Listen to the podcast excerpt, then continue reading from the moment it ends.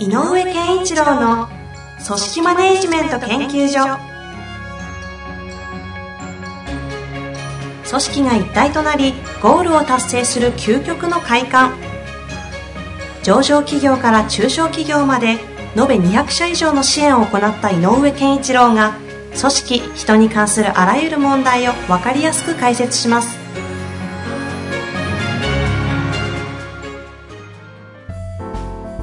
こんにちは、遠藤和樹です。井上健一郎の組織マネジメント研究所。井上さん本日もよろしくお願いいたします。よろしくお願いします。さあ、今日も質問来ておりますので、はいご紹介してよろしいですか？はい。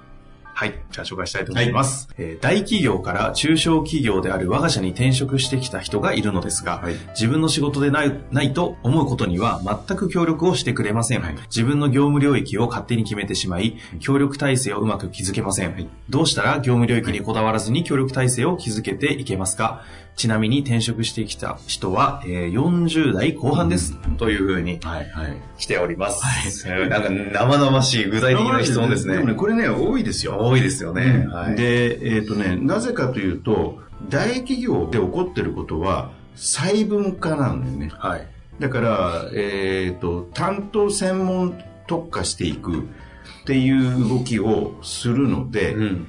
えーまあ、僕がよく言うその、えーと会社は5つの動詞でできていて、えーと買う作る売ると支える考える、うん。でこの5つの機能がありますと。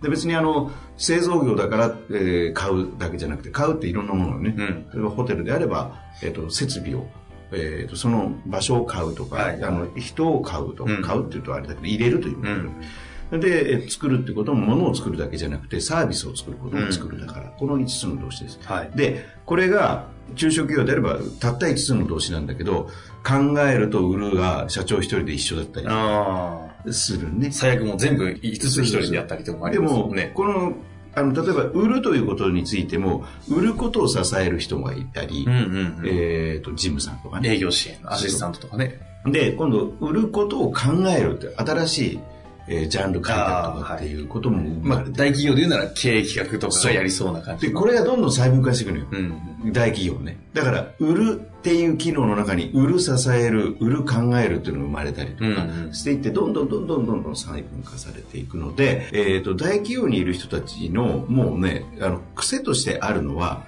自分がやらないことはたくさんあるという環境の中にいるので、まあ、その大前提で成り立って、その役割が評価されるわけですしね。だから、えっ、と、垣根を作ってえーるつもりじゃなくて、えー役割というのがはっきりみんな分けられているということが当たり前になる。うんうん。だからこれを、えっ、とね、えーここが、あの、癖としてついてるから、うん。あんまりね、悪意を持ってそうしてるわけではないということをまずね、理解してあげてもいい。まずねあげなきゃいけないと。ああ、特に中小企業がで受けると大企業からの人を受け取るときはそうですね。で、で、えっ、と、採用するときに社長さんなんかも、えっ、と、口酸っぱくして言わなきゃいけないの大企業と中小企業はここが違う。つまり、垣根が少ないという。ことを、本当にちゃんと丁寧に入る前にあ言わなきゃいけない。だからコピーも自分で取んなきゃダメだということを言わなきゃいけない。あ。つまりこう、えっ、と、僕なんかもね、えっ、と、ある意味大企業から、まあ、もともとね、そうですよね。個人でやるまでね、はいやった時に、最初びっくりしたのは、あ、そうか、こんなことも自分でやらなきゃいけないんだって。ああそっか、昔あ。だったら請求、書自分で作ってね。そう昔だったら送りするのも自分でしこれやっといてやるわけですっていう相手がいたんだ。はい。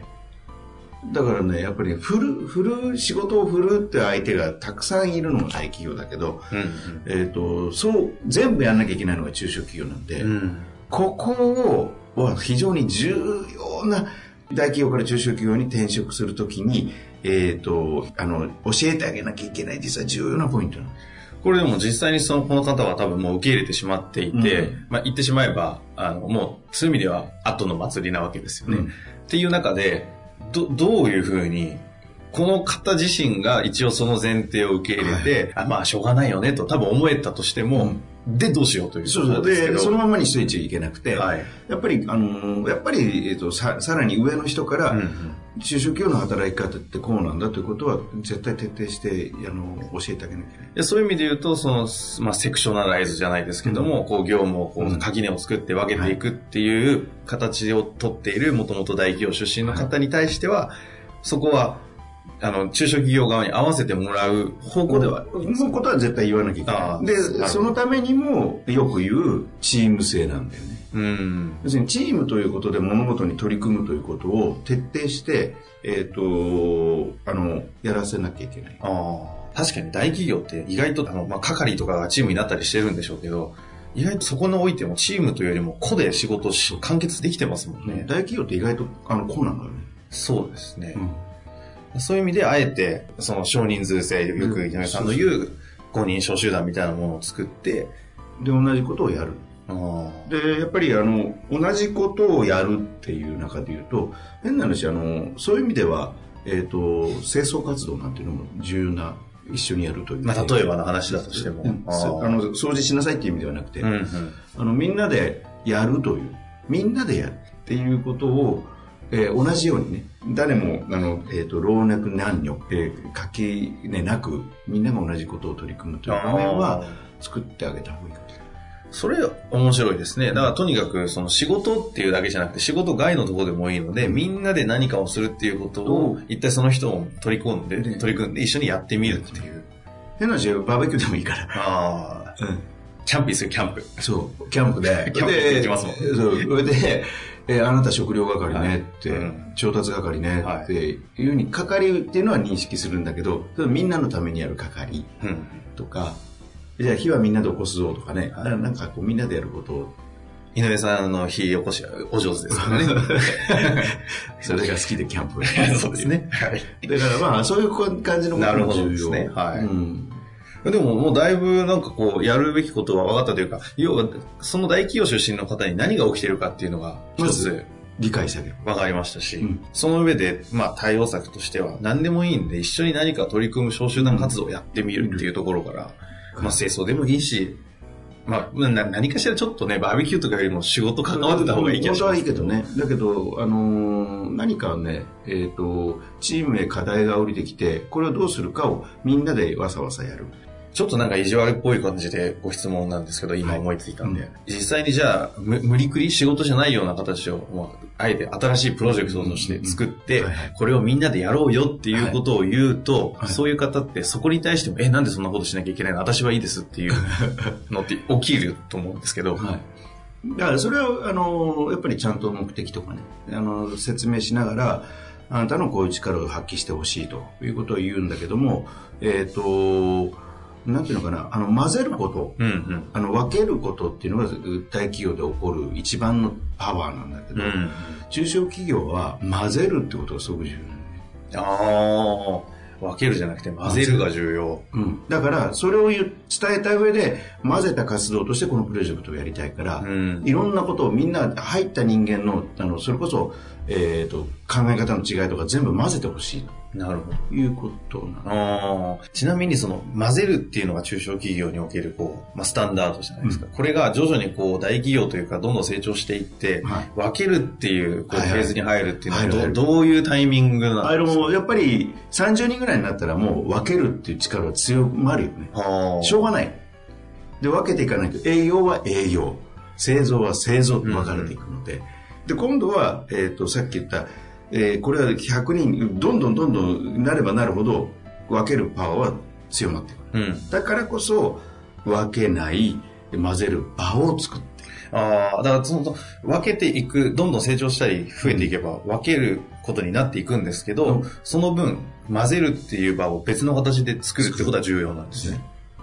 例えばどんな例えば製造と営業の、えっと製造営業のえー会議ああ、ああ、あの分けていくと製造は製造忙しいし営業との、えっと時間とか合わなかった。りねうん場所も合わないとか。うん。してる暇ないぞってなるんだけど、これは製造と営業は絶対同じ場で語る場所を作っておかないとうん。必ずコンフリクトが起こるそういうところにおいてはどういうこう会議をするえっと、あの、案件ごとに、えっと、えっと、営業製造ミーティングとかって設けてる会社もあるし、定期的にある役割の人がちゃんと、うんうん。まあ、えっと、現場のリーダークラスがちゃんと、えっと、連絡会をやってる。あそういうのもあるし、あ、じゃあそういう、こう、形式ばって会議っていうふうに見えちゃいますけど、井上さんの観点から言うと、その場においては、要はこう、混ぜるっていう作業の会議なわけですね。うん、だから、なんかであったけど、やっぱり営業と製造が必ず仲が悪くなるんだよね。なんだけど、いや、本当そうですね。私も昔メーカーいたんで、なんだけどある営業の人がこのままじゃまずいと思って、工場にもう月に1回必ず行って、自分で目見て、で、工場の人と話し合うということを徹底してやったらうん、非常に良くなったっていう体験を持ってる人もいるぐらいで、そういうの混ざってるから。なるほど。だから違うものを見に行ってるわけよ。でも、お客さんに対してやんなきゃいけないことはこうだという、これも共通の部分を探しに行ってる。まあ、キーワードとして最近ここは、共通と差異という言葉がありますけど、まあ、セクションというかね、部署間におけるその共通と差異をやっぱりこうちゃんと見出すっていうのがだか重要なわらね。そう。で、差異を差異として認識するパワーが、えーと、大きくなればなるほど作られるから。ああ、差異を差異として認識するわね、確かに。だから目つぶりたくなっちゃいますしね、つい。だから営業部長の人には、あのメーカーに行って営業部長の人に、ね、えっ、と、製造の部長さんって、いつもこうやってリードタイムとかたしっかり取ってほしいとか言ってませんか？って言ったら、なんでわかるんですか？うん。それは立場が言わせるから。うんうん。で、これはさっきの大企業から来た人たちはそれをもう慣れて、あだから混ぜる。あ、面白いですね。うん。なるほど。だからもし、あの、そのさっきの人が、えっ、と、経理担当で来てるんなら、うんその人に営業に行かせないとダメ。ああ、まあ営業やらせるってことではなくて、て。営業部に行かせなきゃ。はあはで、営業連絡会とかを必ずやらせるとか。あなるほどですね。混ぜるという場所をたくさん、あの、その清掃活動もそうだけど、とにかくそれは何の目的かというと、混ぜる。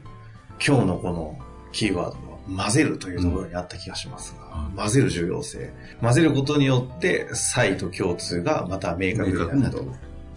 ズバリ回答な気がしますが、最後に何か補足とかあれば、ありますかね？えっ、とね、混ぜるときに、あの、混ぜるぞって言ってやってあげた方がいいね、社長さんね、あーそうですか？んこっそり混ぜるんじゃなくてうんこれは混ぜてるんだぞって言ってあげて方が大企業の人にとっては分かる。ああ、まあ安心しますよね。なんか私営業行かされちゃうのかなとか、いろいろ思ってたら大変ですし混ぜるって。ことは大切なんだっていうことを、やっぱりトップから下ろしてあげて、あの、演出してあげないと、大企業から来た人は、もともと持ってるエネルギーをえわ分けることなので、えだから、あ、そうか、混ぜるってことは中小企業にとってはすごく重要なんだと。うんうん。だ混ざってくれというメッセージが来てるんだなっていうことをちゃんと言ってあげないと。なるほど。うん何度もリスナーの方は聞いていらっしゃるんでわかると思うんですが、その関係の質を高めるためには、差異と共通が重要だと。でその差異と共通を生み出すためにも、混ぜるカルチャーを組織に作っていくっていうのは、本当に大事そうだなと、うん今回改めてまた感じた次第ですが、はい。ぜひ皆さんも混ぜる文化、混ぜる。ちょっとうまく 作って、ね、こういう事例ありますとかいう具体的なやり方とかも聞いてみたいですよね。いろいろ、あの、工夫がうまい人は、はい社長さんは、どっかで混ぜてるよね。なるほどね。そういううまい事例、ぜひ皆さんにもシェアしていただきたいなと思ってますので、お待ちしております。はい。本日もありがとうございました。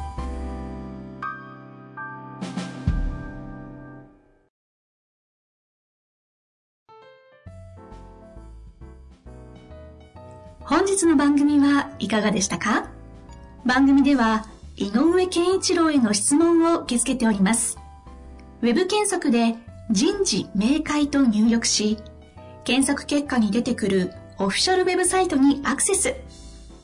その中のポッドキャストのバナーから質問フォームにご入力ください。